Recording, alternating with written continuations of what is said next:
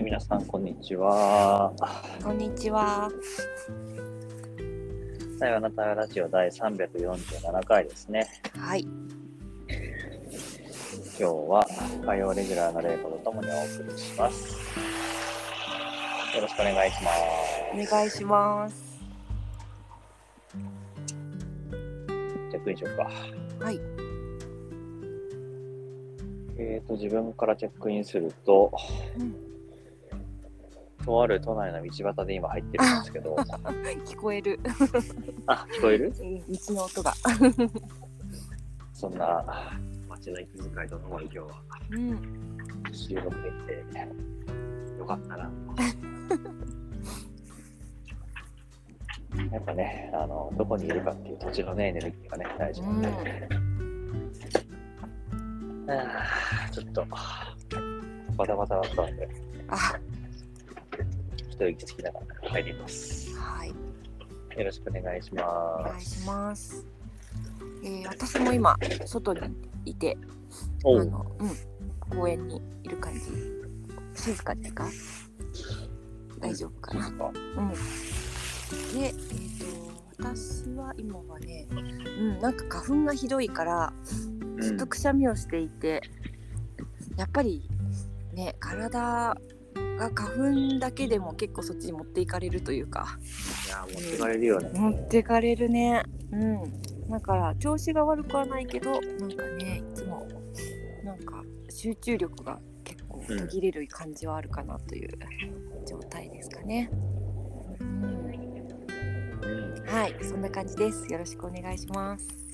お願いします。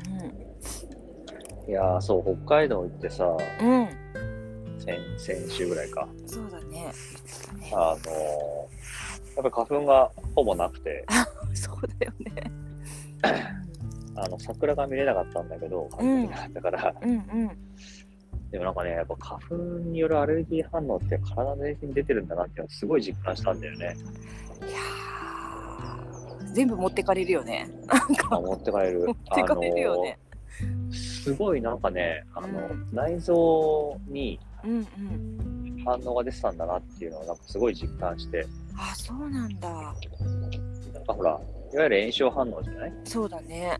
うんで、明らかにやっぱね、なんか内臓がなんか炎症を起こしてる感覚、うまく言えないけどあって、うん。うん。で、それが北海道行って収まったのよ。へえ、面白いね、それ。で、あの、それがなんで分かったかっていうと、うん。その、北海道に行って、あの、収まったのを感じて分かったのね。へえ。今までなんかそういうやっぱ、なんか炎症っぽいことを起こしたんだみたいな。なるほど。で、比較的あの、自炊して、うん。胃に優しい食事をしてって言ったら、どんどんどんどんなんか、体の内側が穏やかになってってさ、ええ、面白い。いや、なんか花粉、侮れないなって本当思ったよね。で、その体の内側が穏やかになるってさ、うん。どういう感覚なの？なんていうのか軽くなるみたいな感じ？な。なんか、まあ、うまく言える気しないけど、もう一回頑張ってみると、うん。なんかこう、いわゆる花粉症でもアレルギーでも、うんうんうんうん。皮膚の表面がさ、ピリピリしたり痒くなったり、うん。なるなる。なんかこう、その部分にすごい違和感が出る感じが、あるある。内臓全体に起こってる感じっていう。へえなるほど。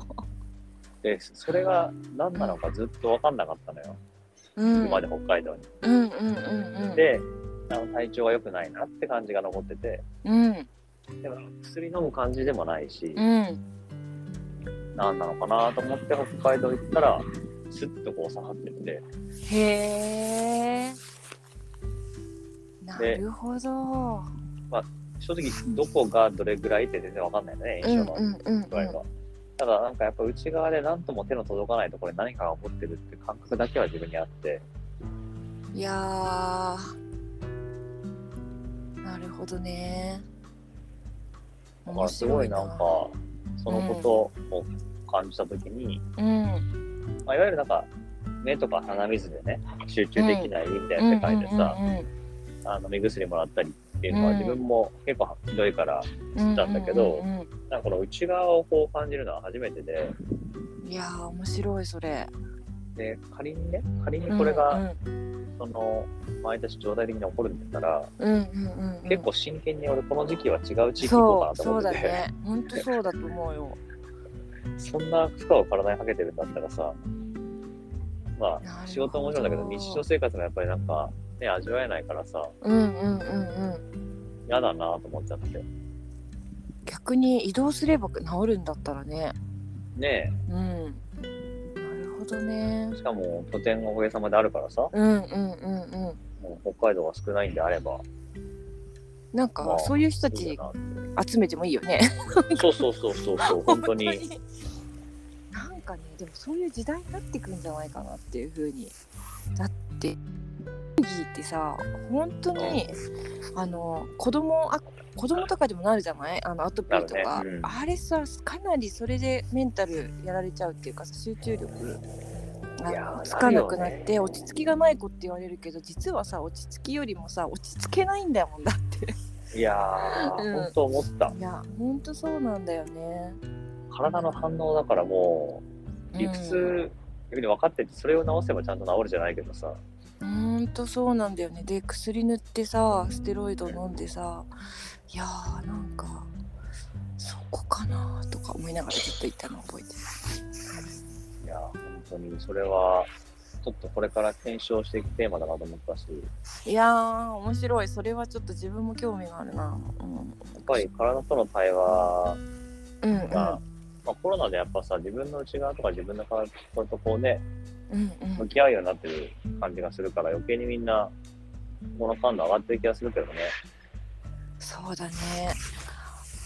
いやーなんかなんかちょっと話がずれるかもしれないんだけどさその、うんうん。この自分の体を感じてることをさ外に表現するってすごく難しくない、すっごい難しい。難しいよね。でさ私今ほらコールセンターでさ子供のあの、急変した時のさ対応をしてるんだけどさそのいやなんかすごく足を痛がってますって言われてもさじゃあ足のどの部分ですかとかどのように痛がってますかとか。確かに。いやーそこで判断するってすごくさスーパーハードでスーパーハードだねそれはね。それすごい。しかもさお母さんも子供のことを客観的に伝えてくれるからいやーとかって思ってて今ちょっと一瞬ちょっとそれを考えたんだけどどうしたらうまくこう聞き取ってお母さんもそれをこううまく伝えられるんだろうっていうのが今すっごい自分のテーマで、うんうんうん。うんいや痛みって本当難しいよね主観だから難しね。いなんか医療でもよく言うもんね。あのファントムペインじゃないけど、ね、手を失ってさ足を失って。あうんうんうんうん痛むとかそういうのもあってさ。そう。頭だからね痛みを起こしてるのね。ね不思議よすごく。えすごい主観の世界だからな。いやなんかそうなんだよね。なんかまさに対話とかって主観の世界を使うからさ。うんうん。なんかその主観の世界に対する解像度を上げるとかさ。なんかそうそっか向き合い方取り扱い方を学ぶっていうのって結構やっぱり大事なんだなって聞きながら思ったね。いやすごいそれを主観の世界を客観に出せた時に解放されるんだと思うんだよね。いやほんとそうだよね。そうだよね。うんそう思う。いやなんかさまたこれなんかまた話がさ最近私気づいたことがあって。あどうしたどうした？いい？私会社円っていうじゃない？うん。うん丸。円。要は今の構造世の中が全部三角にしか見えないから、うん。よく言ってるよね。うん、資本主義社会とかさあのうん。行政とかさ、まあ、組織とか全部がさあ上から下のトップダウンで三角にしか見えなくて。うんうんなんだけどねあの要はそのさっき言ってた主観を客観にすると解放されるっていうのはちょっと前から思っててうん。で対話もその一つだと思うんだけどうんうん。なんか看護って多分それをずっとやってたと思ったの。看護計画とかうん看護診断とかあと患者さんのニーズの把握とかそれをね今ね視覚っていうあの要は表にして体系ができるようにしていてそうすると,、えー、と三角から解放されるんじゃないかと思っているっていう。もうんちょっともうちょっと言葉にしてみて。そうなんです。要もうちょっとしてはみて。客観的なものに、要は、あまあ記録に残してあげるっていうのかな。はいはいはいはいはい記録に残してあげると自分の構造が、えー、と客観的に捉えられるようになるから確かに。あの解放できるなって思っていてうんうんうんで今それをね自分でその表を作って毎日朝ね書いていることで整うかどうかやって実験してるの。えーそれはどういうことを記録するの？例えば。えっ、と日常のモヤモヤしたこととかうんうん。うんとすごく反応しちゃったこととかあるとするじゃない、うんそれをプロセスレコードとか再構成って言うんだけどね看護の中では。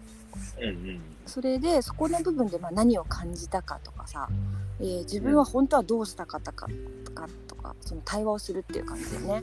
うんうんうん。それをっていくとあの結局自分の大事な価値観が分かったりとかさ自分の大事な文化が分かる。その文化っていうのはえーそこの再構成の本の中にはその人の価値観と信念の時間が積み重なったもので文化が出来上がっていくっていう風に書いてあって看護って文化を想像しているあの仕事だったんだって思ったらちょっと面白いなと思ってで今それを表にしてねあの自分でちょっとまずは自分を自分で看護するみたいなことをして。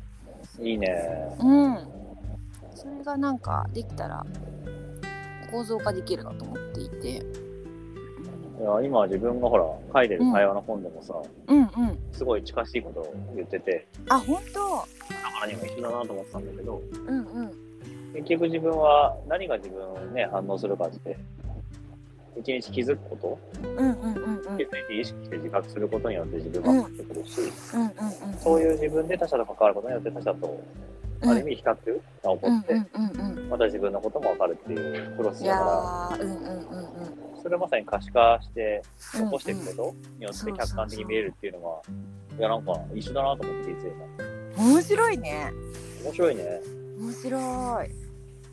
いやーそうそう。だから三角は四角によってって言って私はその表がまさに四角だから。ああだから四角なのね。四角ってのはそういうことかスクエアねそうスクエア。そうそうははははは視覚によってあの形になるから解放されるんだって。見えないものを形にしてあげることで砕いてあげるっていうイメージ。うん。いいじゃん。でそれをさ連続的に振り返っていくとパターンが見えてくるのよ自分の中の意識の。まさにそうだね。そう。そうすると意識が拡張するっていう看護にまさになっていくっていう。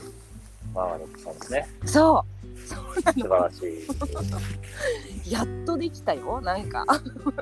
できてきたね。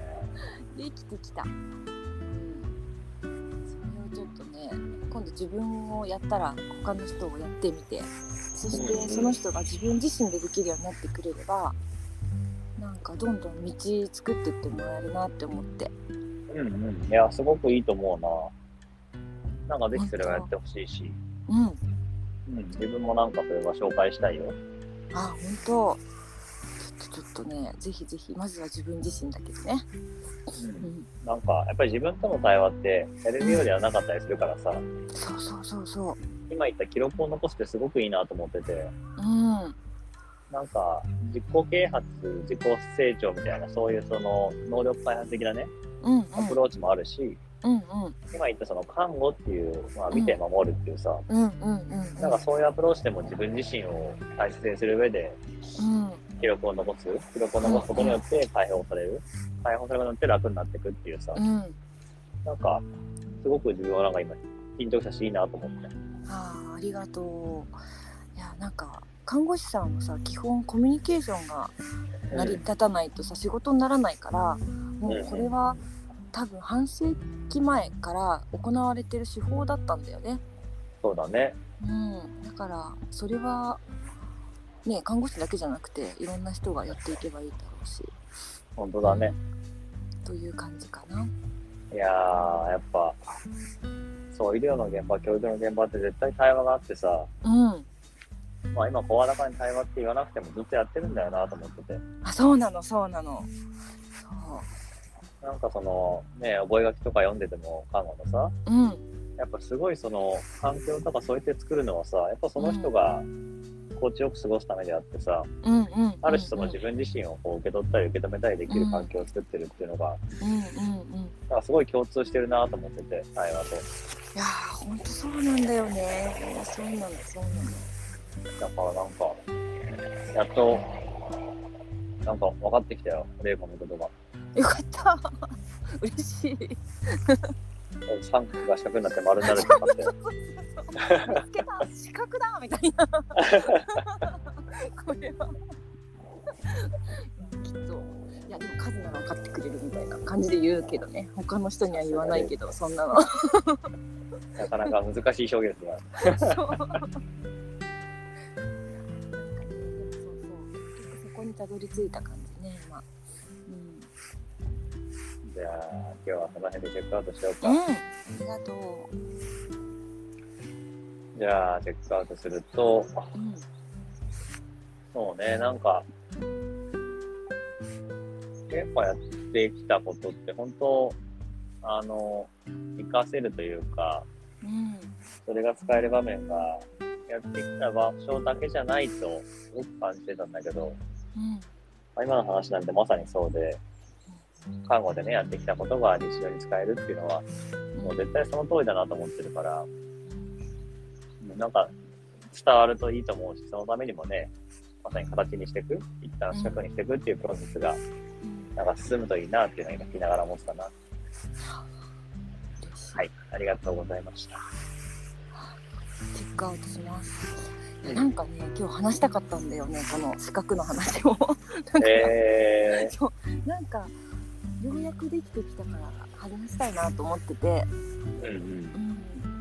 うん。話せてよかったなっていう気持ちと。うん。また伝えていきたいなっていうふうに、まあ、思ってます。うん、ありがとありがとうう。。うん。はい、ということで、第347回太陽の太陽ラジオ。今日はこれでおしまいにしたいと思います。はーい、ありがとう。どうもありがとうございました。はーい。